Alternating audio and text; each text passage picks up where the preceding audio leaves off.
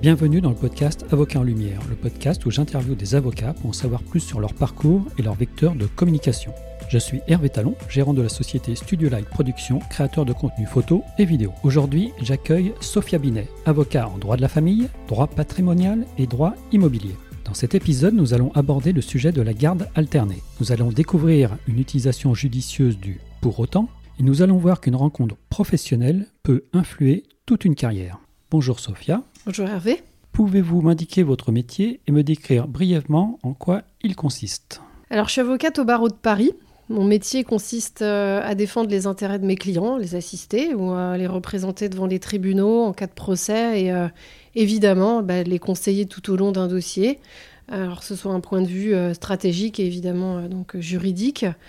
Mes clients sont des particuliers, j'ai très peu de sociétés ou euh, des SCI, donc finalement on a des particuliers derrière, euh, pour des problématiques en matière de droit de la famille, droit patrimonial, au sens large, et en droit immobilier. Avez-vous imaginé faire ce type de métier quand vous étiez enfant? Alors, bah, pas, vraiment très tôt.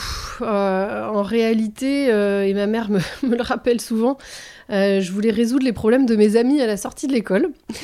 Euh, il semblerait que je les écoutais, que je les ramenais à la maison pour les aider. Et euh, donc, bon, c'est cette, en tout cas, intention d'écoute peut-être.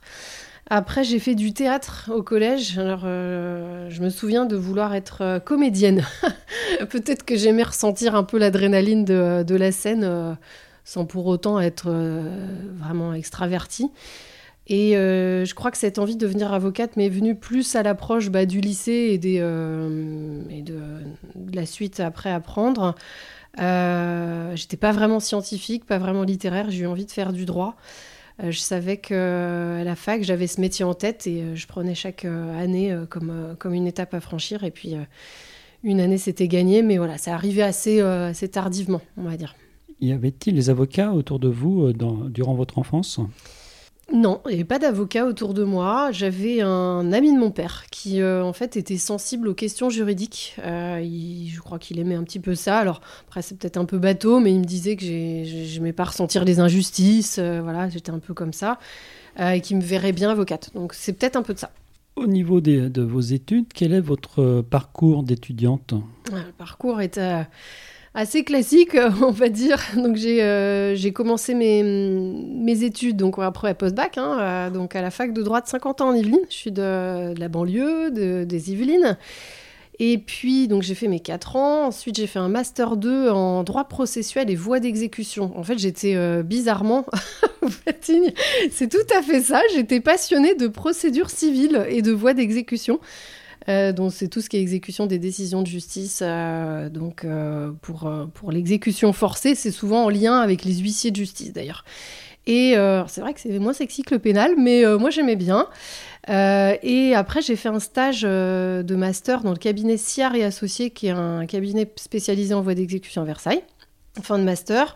Après mon master, j'ai préparé l'IEJ donc directement pour devenir avocate et j'ai travaillé en parallèle dans le cabinet Syrah et Associés, donc en qualité de clerc d'avocat. Donc j'avais déjà un pied dans le bain. Euh, je faisais toutes les audiences de mise en état. Euh, euh, donc là, j'étais en plein dans, dans, la pratique sur la procédure civile et j'ai vraiment adoré ça. Après, j'ai passé le, le CRFPA à Versailles. Euh, euh, et, donc c'est euh, dans le cadre de cette école que j'ai rencontré Jean-Claude Vogue et je voulais Jean-Claude Vogue est un spécialiste en voie d'exécution de grande notoriété et je me suis dit je vais tenter le coup pour faire un stage chez eux. Et donc j'ai été prise après dans Prestage, le dernier stage de cabinet d'avocat donc que vous faites à la fin de vos études en CRFPA. Et j'y suis ensuite restée 7 ans en collaboration. Voilà, donc j'ai été très bien formée après, on part. C'est plus, c'est plus le profil de l'étudiante, mais en tout cas, je suis restée chez eux euh, longtemps après ma, mon stage. Voilà. Alors, pour revenir un tout petit peu en arrière, l'orientation de ce parcours, justement, euh, c'était un choix ou c'est des opportunités? Comment ça s'est passé de, de mm. le tout début, finalement, de vos études juridiques? Alors, euh, le tout début des études juridiques, euh, est-ce que vous voulez, voulez dire qu'il y, y, avait euh, quelque chose C'était une forme de déclic Qu'est-ce qui, qui, qui, a fait, si, si, vous vous en souvenez ou si bah, Peut-être, oui, ce qui a été un déclic, c'était. Enfin, un déclic. c'est sûr que la rencontre, voilà, bah, la rencontre avec Jean-Claude Vogue au CRFPR. Ça a été ce, ce- ce monsieur-là, pendant, en fait, à la fin de mes études d'avocat, a déterminé après mon parcours de ce que j'allais faire. C'est Donc ça. le déclic, c'est de avant. ces per- c'est cette personne. Ouais, tout à fait. Et peut-être que cette personne a été aussi un peu un mentor finalement pour Ah, vous bah, vous orienter. avez bien dans- compris. c'est tout à fait vrai. C'est tout à fait vrai, ouais. Donc ouais. il a influencé d'une certaine façon votre euh, Oui. parcours. Oui, il, a, il y a eu beaucoup de personnes. En réalité, c'est vrai que, que j'ai eu plusieurs personnes qui m'ont orienté, euh, euh, à qui je pense souvent. J'ai eu mon con- confrère, euh, euh, me souviens de Patrick Rakoto-Harrison, qui me faisait des exercices de plaidoirie au CRFPA. J'ai eu Jean-Claude Monsuès, qui était un, ancien confrère. Et puis, mais principalement Jean-Claude Vogue, qui a été... euh, un homme profond, auquel j'étais profondément attachée, qui était un vieux monsieur à l'époque, hein, euh, mais qui a été président de l'UGIA. C'est lui qui a été l'inventeur du tarif UGIA, qui est euh, celui qui est euh, le tarif qu'on donne aux jeunes avocats qui rentrent au barreau de, au, au barreau de Paris, qui est le minimum, en fait, on va dire, enfin pas le minimum de l'ordre, mais ce qu'on doit donner pour, pour qu'un un avocat puisse vivre décemment à peu près sur Paris. Et, et puis, il faisait des voies d'exécution. Donc, c'est ce que, ce que j'avais envie. Et je me souviens que, après, c'est peut-être un- une manière de, de lui rendre hommage un peu aujourd'hui, finalement, parce que euh, je, me- souviens vraiment avec nostalgie de, euh, de son décès. Parce que j'étais dans ce cabinet euh, quand, quand il est mort, et, euh, et c'était en novembre de- 2011. Et tout le cabinet et tous les confrères sont venus en robe lors de son. bah, au cimetière, quoi. Et c'était vraiment un grand moment. Enfin, un grand moment, triste évidemment, mais euh, c'était euh, très étrange quoi, de voir tous tous les confrères euh, lui rendre hommage. Donc voilà, c'était c'est un monsieur qui est très important pour moi. Il a. J'ai encore une petite, petite statuette de, pas de lui, mais qui m'avait offerte, qui représente la, la justice à côté de mon bureau. Voilà. Donc son nom, vous pouvez nous dire- Il s'appelle Jean-Claude Vogue. Il y a des fois des étudiants qui écoutent ce podcast. Alors quels conseils Ouais. auriez-vous à leur donner s'ils souhaitent euh, suivre un parcours euh, comme le vôtre? Alors, pour un étudiant qui souhaite devenir avocat, je pense que je lui dirais de rechercher, savoir pourquoi il veut faire avocat. Euh, C'est vraiment euh, pourquoi? Euh, il faut qu'il, à mon sens, rechercher la motivation euh, profonde, personnelle. Euh, parce qu'en en réalité, il me semble, en tout cas, c'est ma façon de voir les choses. Je pense qu'être avocat, c'est un métier où on prend des risques, où il faut douter. Euh, faut pas condamner, faut avoir confiance, c'est sûr, mais pas trop. Euh, on sait qu'on essaye de tout faire pour avoir le, droit juste, mais que c'est pas évident tous les jours. Donc euh, voilà, savoir pourquoi un futur avocat doit aimer et respecter les autres, mais il faut qu'ils comprennent euh, ce pourquoi, parce que sinon je pense qu'on tient pas le coup. c'est à mon sens, enfin, mon, mon idée. Quel jour avez-vous prêté serment et quels souvenirs en gardez-vous? À ma prestation de serment, c'était le 22 octobre 2008. Euh, c'est un très beau souvenir, je pense que beaucoup, j'imagine. Euh, moment magique. Alors, bon, personnellement, en fait, ça a été euh, assez, euh, assez émouvant pour moi parce que euh, mes parents euh, étaient divorcés et c'était euh, un moment où ils sont réunis. Et avec mon frère était là, je me souviens aussi, on était un peu tous dispa- enfin, dispersés enfin, dans la famille. Et, et j'ai retrouvé, il n'y a pas si longtemps que ça, une photo, enfin, il n'y a pas si longtemps, peut-être quelques années, de la photo de mon père, ma mère, mon frère et moi-même, devant la première chambre civile de la cour d'appel. Donc j'ai mis en cadre à côté de mon bureau, celle-là elle est à côté de la, statue de Jean-Claude Vogue, enfin pas de Jean-Claude Vogue mais de la justice qu'il m'avait donnée. Et euh, ah, c'était un bon moment en tout cas. Et je me souviens également, ça je pense que c'est quelque chose qu'il faut euh, perpétuer, c'est que l'associé du cabinet dans lequel j'étais en collaboration, Julien Fisdebert, un des associés est venu assister à cette cérémonie, donc j'ai trouvé ça très bien, puis j'étais hyper, euh, hyper euh, honorée d'entrer dans cette profession et dans ce cabinet, donc euh, c'était un beau moment. Alors justement, dans quel type de structure avez-vous commencé vos activités et quel était votre rôle à ce moment-là? Donc bah, j'ai commencé chez, dans ce cabinet, chez Vogue et Associés. Donc principalement, je faisais euh, en tant que collaboratrice euh, du droit bancaire et du droit immobilier. Donc ils avaient une belle clientèle d'institutionnels. Et euh, donc euh, vraiment, droit bancaire, ça m'a vraiment appris à développer une rigueur juridique qui était très très importante. Beaucoup de recherches, ça reste sur des, des, fondements du droit, du droit civil et droit immobilier également. Donc j'ai beaucoup développé ça. Après, c'était donc j'ai développé une clientèle personnelle en droit de la famille. Ils ont été très respectueux. En plus, de toute façon, je pense qu'avec l'héritage de Jean-Claude Vogue, c'était un peu ce qu'ils transmettait dans le cabinet. Donc je pouvais développer ma clientèle en droit de la famille principalement. Euh, j'ai commencé là, j'avais une rôle de, collaboratrice assez classique, euh, évidemment, mais c'était difficile. Hein. C'est sûr que c'est une collaboration, c'est difficile. Euh, je comptais pas mes heures. Euh, je me souviens des, allers-retours de rédaction, de, de, correction de conclusion jusqu'à la virgule, au petit, la petite taille du tiret. Mais bon, il y a peut-être un côté euh, sentimental après quand on repense à tout ça, mais je, crois que c'était bien. Voilà, j'étais, j'étais armée après quand je suis partie. en tout cas. Où exercez-vous maintenant?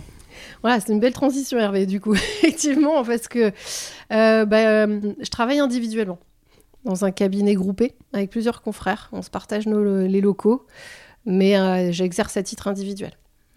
Donc euh, ça me permet d'être plus libre, on va dire. Quel est pour le moment votre meilleur souvenir professionnel? S'il y en a plusieurs, vous pouvez les évoquer. c'est pas évident comme question parce que c'est vrai que un meilleur, un seul meilleur ah. souvenir professionnel, oui. C'est vous, vous avez le droit de voir, voir trois. Oui, d'accord. euh, alors, je pense que mes premiers dossiers perso, on va dire, euh, sont des bons souvenirs. Je me souviens, je faisais du pénal aussi quand j'étais en collaboration parce que, euh, donc oui, en fait, en collaboration dossier perso, je, me suis tout de suite investi, si vous voulez, dans. Je, je, voulais pas être dans la prison dorée du 12 rue du Faubourg Saint-Honoré en étant en collaboration et je voulais euh, défendre euh, la veuve et l'orphelin. C'était un peu, c'est un peu bateau, mais c'est un peu cliché, mais c'est tout à fait ça. Et donc je faisais de l'aide juridictionnelle, j'allais voir euh, des clients en commission d'office et j'ai bizarrement de bons souvenirs à être allé, à être libre en fait, de quitter ça et d'y aller. Donc mes, mes, souvenirs de liberté en fait là-dessus et et puis, et puis oui, le, jour où je me suis dit, euh, bah, je m'installe. Je crois que c'était un beau moment. Ça faisait peur, mais c'était beaucoup d'adrénaline. Oui. je souhaite à travers ce podcast bien faire comprendre votre profession. Vous exercez en droit de la famille, en droit patrimonial et en droit immobilier. Pouvez-vous m'expliquer la spécificité de ces domaines et m'indiquer si certains de vos dossiers intègrent ces trois compétences? Alors, euh, en droit de la famille, spécifiquement, euh, donc droit de la famille et des personnes, des personnes et de la famille, on, gère ça, on, explique ça comme ça. Alors, ce sont des, litiges qui sont bah, évidemment intrafamiliaux. On est euh, là sur un plan privé de l'individu, donc son, son, intimité, on va dire. Donc, qui intervient soit pour, pour lui, le changement de nom, la filiation, l'adoption, des problèmes entre époux la divorce, la séparation, euh, ou des parents non mariés. Euh, donc, euh, là, on est sur l'intérêt de l'enfant, par rapport à des gardes, tout ce qui est problématique relative à l'autorité parentale. et ou des frères et sœurs même également. là, c'est tout le pan du droit des successions. Et euh, le dernier pan aussi du droit de la famille que je fais, euh, qui euh, malheureusement se développe parce que notre population est vieillissante, c'est toute la question des majeurs protégés, donc avec les problématiques de tutelle, curatelle, donc là cet accompagnement-là. Alors en droit patrimonial, le droit patrimonial et le droit de la famille sont souvent liés. Pourquoi? Parce que souvent, en, en, matière de droit de la famille, notamment des divorces, on a des problèmes de vente d'un bien immobilier ou euh, voilà, parce qu'un parent qui va s'opposer euh, euh, à, un bien qu'ils ont acheté en commun, une indivision, une vente forcée. donc là, je travaille énormément avec les notaires, donc j'ai de très bons rapports avec, les notaires qui je travaille sur des états liquidatifs. Et puis après aussi, on a des questions en droit immobilier aussi. C'est un peu transversal là-dessus, droit de la famille, droit immobilier. Pourquoi? Parce qu'on a des époux qui vivent, en, typiquement en exemple, en location. Alors s'ils ils, vivent en location, bah après là, nous, on doit en tant que professionnels se poser la question du droit des baux, euh, problématiques d'expulsion, qui va rester dans les lieux, euh, voilà, tout ce qui est solidarité dans le règlement.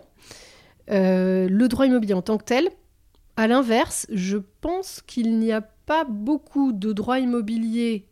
Quand on prend un dossier purement, par exemple, de droit immobilier, un problème de dégâts des eaux ou de copropriété, là, il n'y a pas d'impact droit de la famille. Donc, pour répondre à votre question, c'est oui, il y a des dossiers qui intègrent les trois compétences, mais il faut qu'il y ait un, point de vue principal, droit de la famille, et accessoire sur le reste, mais pas immobilier et accessoire droit de la famille, je ne crois pas. Le sujet de la garde alternée est un sujet de plus en plus fréquent. Dans quelle situation fait-on appel à vous? Ouais, la garde alternée, c'est un, c'est un sujet que j'aime bien euh, parce que je, je crois que j'aime bien la, l'idée de la, de la relation parent euh, avec une égalité sur des, des compétences euh, parentales. Bon, après, je défends bien entendu d'autres dossiers, mais voilà. Donc, souvent des papas. Ce sont des, souvent des papas qui, qui sont séparés depuis peu et qui souhaitent mettre en place une garde alternée. Pourquoi? Parce que souvent, dans le cadre. après, c'est peut-être le qu'on a un côté biaisé hein, de, du conflit, mais souvent il se heurte à un refus de la maman, avec un, problème notamment qu'on a des enfants en bas âge, euh, qui sont encore maternés, on, se bataille beaucoup plus pour avoir ce type de garde, donc j'ai pas mal de, clientèle euh, là-dessus. Alors nous, on est juriste, hein, on n'est pas psy ou quoi que ce soit, on est là pour rappeler les critères d'application et les logements, la disponibilité, l'accueil. Donc c'est un peu dans ces problématiques-là. C'est des, sujets qui intéressent. Des sujets qui intéressent. Il y a pas mal d'associations. Euh, notamment, j'ai été contactée dernièrement par un journaliste qui envisage de faire un ouvrage. Euh, alors, parce que le principe aujourd'hui, on est sur une résidence principale chez l'un ou chez l'autre, et éventuellement on envisage l'alternance. Et là, l'idée, ce serait de renverser ce principe, mettre, de mettre la garde alternée comme principe et la résidence habituelle comme, euh, comme, euh, comme euh, subsidiaire. Bon, maintenant, on a nos tribunaux qui sont comment dire, il y a une évolution en fait de, de la pensée. on a de plus en plus de gardes alternées, surtout en région parisienne. Maintenant, bon, faut garder quand même à l'esprit que des fois ça ne peut pas s'appliquer. Hein. Enfin, on est et qu'on a une violence d'un parent ou une instabilité, évidemment, je prône pas la garde alternée, absolument pour tous les dossiers. Bien entendu, je suis là pour défendre mon client et ce qu'il souhaite euh, en le conseillant. Mais euh, voilà, c'est euh, en tout cas un sujet qui est effectivement de plus en plus fréquent. Mm. Et au-delà de la garde alternée, est-ce que vous avez des, des, des, demandes par rapport à des gens qui sont hors des deux parents, tels que peut-être des grands-parents ou, ce a, ou des frères et sœurs? Enfin, est-ce que vous intervenez sur, d'autres intervenants euh, proches de la famille, mais qui ne sont pas les parents? Qui ne sont pas les parents, oui, on a des, euh, des demandes de droit de visite et d'hébergement des grands-parents. Tout à fait. C'est moins connu, c'est moins, euh, c'est moins courant, voilà, plutôt. Peut-être que les grands-parents n'osent pas pour une question de, ouais, de ne pas vouloir mettre du conflit plus que ça dans le cadre intrafamilial. Euh, j'en ai. J'ai des dossiers comme ça. C'est beaucoup plus lourd, mais euh, voilà, on y arrive. Donc, c'est un droit de visite quand, d'un grand-parent. Ils, ont le droit d'aller voir leurs petits-enfants. tout à fait. Il y a des critères d'application pour, euh, pour essayer de, de comprendre. Il ne faut pas que ce soit bah, contraire à l'intérêt de l'enfant. Faut que... Mais c'est pas parce que le parent s'y oppose que c'est, pardon, la, le, le c'est pas un motif. L'opposition du parent n'est pas un motif pour, pour, pour qu'un grand-parent n'ait pas de droit. Voilà. Après, les frères et sœurs, euh, là, on les voit plus dans, en matière de succession ou d'indivision. Euh, ce qu'on appelle l'indivision post-successorale, c'est-à-dire un, euh, papa ou maman décèdent et puis euh, ont trois enfants majeurs et donc du coup ils, ont hérité tous les trois d'un bien euh, qui est un bien de la famille, donc ils sont en indivision, ils sont tous les trois propriétaires et donc parfois, même souvent, encore une fois c'est notre côté biaisé, on voit que les problèmes, mais on intervient pour débloquer les situations parce que si on a un qui veut pas vendre, ouais, tout à fait, on a un peu tout, c'est ça qui est intéressant du coup. On a un peu tous les, tous les points de la famille. Suite à une remarque judicieuse de Mantine, une élève avocate qui s'interroge sur son entrée dans la vie active, euh, elle souhaiterait savoir si vous gérez aisément votre vie professionnelle et votre vie personnelle. Alors aisément, non. Ça serait mentir. bon, bah, après, c'est comme tout métier à responsabilité, il hein, faut, s'organiser. Faut s'organiser. je dirais que c'est plus facile depuis que je suis à mon compte, ça c'est certain. Quand j'étais collaboratrice, je me souviens d'un moment quand j'ai eu mon, mon fils euh, je me suis dit, on n'a que 5 semaines de congés euh, payés quand on est collaborateur à Paris. Parfois, certains donnent 6 semaines. Euh, je me suis dit, je verrais mon fils 6 semaines en étant en collaboration. C'était c'était pour moi en tout cas. Après, c'est un confort hein, dans la collaboration qui est quand même assez important. Mais ça, paraît c'est très compliqué pour moi. Donc, en tout état de cause, après, je me suis dit, ça a été aussi un lancement vers, euh, euh, l'installation. Euh, et c'est marrant de me poser la question parce que dernièrement, j'ai demandé à mes enfants. Alors, mon fils a, bientôt 8 ans. Et je lui ai demandé est-ce que tu penses que tu me vois suffisamment? Et il me dit bah oui, au moment on te voit le matin, le soir, tout le mercredi. Donc, bah ouais. Et puis, je dis mais des fois, quand je fais des nocturnes, tu me vois pas le soir il me dit non, mais des fois, je fais exprès de pas dormir pour te faire un bisou. Donc voilà. Et bon, bah, j'étais maman était rassurée, donc ça va. Mais voilà, la réponse à, la question de Mantine, hein, euh, il faut s'organiser, il faut avoir un bon emploi du temps à côté de soi. Autant de gérer son, sa vie personnelle que sa vie privée. Moi, je garde mon mercredi à 100%. Pour mes enfants, après, c'est compensé. Euh, j'essaye un maximum de ne pas retravailler après le soir, mais ça arrive quand même. Euh, et puis, j'ai, depuis cette année, on essaye, on a demandé à une une nounou de venir chercher nos enfants à la sortie de l'école, euh, nous faire la douche euh, jusqu'à 6h30. C'est un petit confort. Euh, donc ça, c'est bien. Et, aussi, j'ai une équipe au cabinet. Ça, c'est, ça, c'est quand même important parce que des confrères avec qui on partage les locaux, si jamais on a un courrier ou je peux pas venir au cabinet pour une chose et d'autre, je télétravaille. Depuis le Covid, finalement, je télétravaille un peu. Et, et puis ma future collaboratrice. Donc, ouais, c'est, c'est pas impossible, mais faut. Voilà, faut s'organiser. Hein. les avocats font partie des professions réglementées dans le secteur juridique, comme les notaires, les huissiers de justice et autres commissaires Quels sont les vecteurs de communication dont vous disposez? Alors, je dispose moi ou que je pose oui, de ma... Vous, les, avocats de manière générale, et après peut-être vous en particulier? Oui, alors euh, les avocats, euh, principalement, il faut avoir un bon réseau de confiance. Le bon réseau de confiance, c'est ce qu'on appelle euh, bah, le bouche-oreille. Bouche-oreille, et je pense que ça, alors euh, c'est développer avec ses clients. Il euh, faut développer un lien, être à leur côté, partager leur histoire. c'est travail évidemment juridiquement, parce que ça c'est la base. Si on n'est pas bon juriste, bah, je pense qu'on n'y arrive pas, me semble-t-il. et puis après, ça joue c'est sûr quand on gagne un dossier, c'est plus facile de faire jouer le bouche-oreille, mais voilà, un réseau de confiance. un réseau de confrères aussi parce que à Paris, euh, en tout cas, euh, me semble-t-il, on... en tout cas, c'est comme ça que je vois les choses. On ne peut pas tout faire, on ne peut pas tout bien faire. Euh, et avoir des confrères qui font très bien autre chose dans d'autres domaines d'activité, c'est important. Et je sais que moi, je garde de très bons rapports avec, en tout cas pour moi, avec des anciens confrères ou même des anciens stagiaires quand j'étais collaboratrice. donc voilà, un réseau de confrères permet de développer. Évidemment, le site internet. Aujourd'hui, euh, il me semble que si vous n'existez pas euh, sur internet, bah, peut-être vous n'existez pas. Pour certains clients, en tout cas. Euh, après, c'est peut-être pas pour tous. les avis Google. Les avis Google, Google nous permet de nous référencer automatiquement. Et puis, il y a un moyen pour les avocats, parce que c'est aussi quelque chose que j'aime beaucoup, c'est écrire. Écrire, c'est euh, partager, euh, c'est expliquer. C'est aussi une remise en question quand on écrit, savoir ce qu'on sait, ce qu'on ne sait pas et se renseigner sur d'autres choses. Et, et, puis moi, j'ai toujours une habitude de me renseigner juridiquement sur les, les, nouveautés. Donc écrire, c'est un moyen euh, bah, de, euh, de communiquer, d'être connu. On a, des, on a des outils comme le village de la justice qui nous permettent de, de publier des articles euh, qui, sont, euh, qui sont très bien, très bien référencés et après on peut les, même, les publier sur son, sur son site internet bien entendu.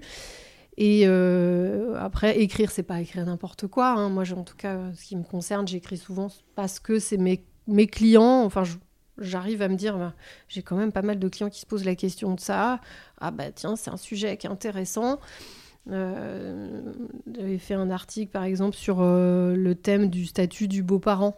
On a souvent euh, des, couples euh, remariés ou qui sont en couple enfin, après une séparation et ils veulent savoir quel lien ils ont avec ce nouvel, euh, cet enfant qu'ils qui, ont dans leur foyer.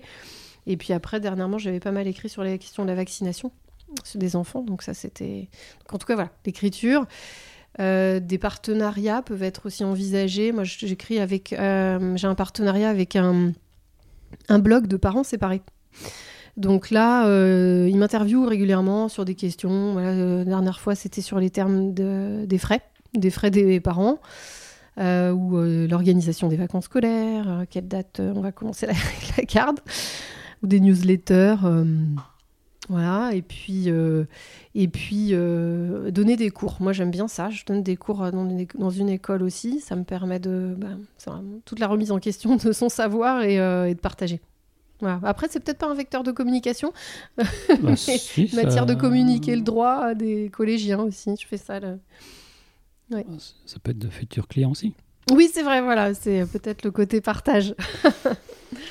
Et avez-vous une idée d'autres canaux de communication qui pourraient vous mettre encore plus en lumière que ceux que vous utilisez actuellement?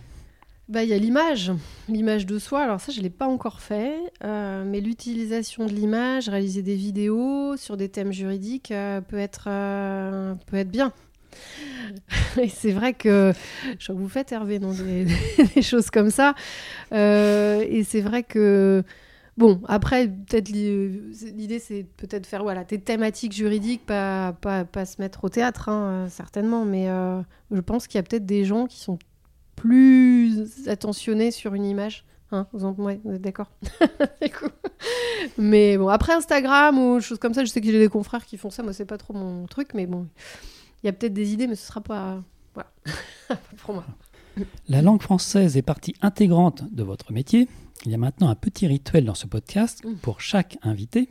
C'est de connaître le mot ou l'expression peu usitée que vous appréciez tout particulièrement. L'expression que j'aime bien alors. Mais, euh, que, mais que tout le monde ne connaît pas. Mais que tout le monde ne connaît pas. Euh, bon, alors j'ai une idée, mais ça va peut-être pas coller. Euh, moi, j'aime bien le pour autant. Mais pour autant, pourquoi? Parce que je crois qu'elle marque la contradiction. C'est que j'ai entendu votre réflexion, donc je l'ai comprise. Euh, je comprends votre position adverse, mais, mais pour autant, je veux, je veux quand même avoir un autre, autre argumentaire. Voilà. Alors, à l'inverse, quel tic de langage, plutôt à l'oral, n'appréciez-vous pas beaucoup? Sachant que cette question, c'est plus pour s'améliorer, c'est pas pour. Ah euh, Critiquer les autres. Voilà. Euh, alors, bah, le E, je sais pas si c'est ça un tic oral, mais ça, c'est bien possible. Effectivement. Et je l'emploie. Trop d'effectivement. Euh, Trop d'effectivement tue le. Effectivement. ouais, c'est comme ça. C'est ça qui me vient à l'idée là. Ouais. Mm. Nous arrivons à la fin de cet épisode. Pour le conclure, y a-t-il une question à laquelle vous auriez aimé répondre et que je ne vous aurais pas posée? Je me demanderais euh, comment faire pour rester avocat toute sa vie? Comment faire pour euh, garder des convictions, euh, les convictions fortes qu'on a eues au début et qui nous ont poussé à faire ce métier? et du coup, il faut que j'y réponde. c'est un peu la question qui arrive juste après. Alors, ben, je sais pas bien. En fait, je sais pas bien exactement ce qu'il faudrait répondre à cette question. Comment, en tout cas, je sais que c'est une question que je me pose souvent. Alors, peut-être que c'est parce que j'approche de mes 15 ans de barreau, dans deux ans, bon, quand même, mais j'avance, que c'est un métier euh, euh, que j'aime transmettre euh, aux jeunes, qu'il faut transmettre, mais que c'est fatigant. C'est quand même un métier où il faut trouver de la clientèle, il faut, vivre avec, beaucoup de rapidité. Je trouve que, après, j'ai commencé il y, a, il, y a, 12 ans, mais même il y a 12 ans, on n'avait pas autant de rapidité dans les réponses dans les mails, dans les SMS. donc, on a des clients qui, nous laisse un message et après euh, un mail et puis il nous rappelle derrière. Donc il faut être très très réactif, c'est un monde qui va vite. Euh, donc il faut pas céder à l'urgence, mais parce qu'il faut faire un travail euh, précis. Puis il y a de la concurrence. Donc voilà, tout, ça fait que tous ces événements, à mon sens, font que comment faire pour rester avocat toute sa vie et garder les mêmes convictions? Eh bien, euh, des fois, je me dis, et ça, c'est peut-être l'effet bénéfique des vacances et du repos, peut-être se préserver un peu. Euh, et puis écouter. Écouter, euh, savoir écouter, se mettre, partager. Partager avec les autres, partager avec les siens. alors, voilà, c'est un, métier qui est, qui est honorable dans l'image des gens. Je pense qu'il faut continuer à le transmettre, mais voilà, il faut se questionner peut-être un petit peu. Alors, j'ai une question perso qui n'était pas prévue. Est-ce que vous m'autorisez à utiliser cette question pour de prochains invités? Ah bah avec plaisir. Ouais, avec plaisir. Curieuse de voir un peu euh, comment les, confrères répondront.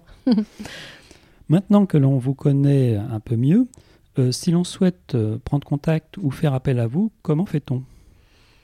Tout simplement via mon site internet où j'ai sur la page contact euh, donc un formulaire de contact avec mon mail, mon numéro de téléphone fixe. Euh, voilà, donc euh, j'y sois, ça, et puis je réponds très rapidement, généralement. Voilà, sinon je suis très très débordée, mais du coup je finis quand même par le, par le faire. Voilà, c'est être avocat, c'est donner son temps, et il faut, il faut répondre. Merci beaucoup pour cet entretien. Bah, merci Hervé, merci à vous. Avant de vous quitter, je vous invite à vous abonner à ce podcast pour ne pas manquer les prochains épisodes. Et surtout, n'hésitez pas à me donner une note de 5 étoiles sur Apple Podcast si l'épisode vous a plu. Si vous êtes avocat et que vous souhaitez participer à ce podcast, vous pouvez me contacter via LinkedIn ou mon site internet. A bientôt pour un nouvel épisode.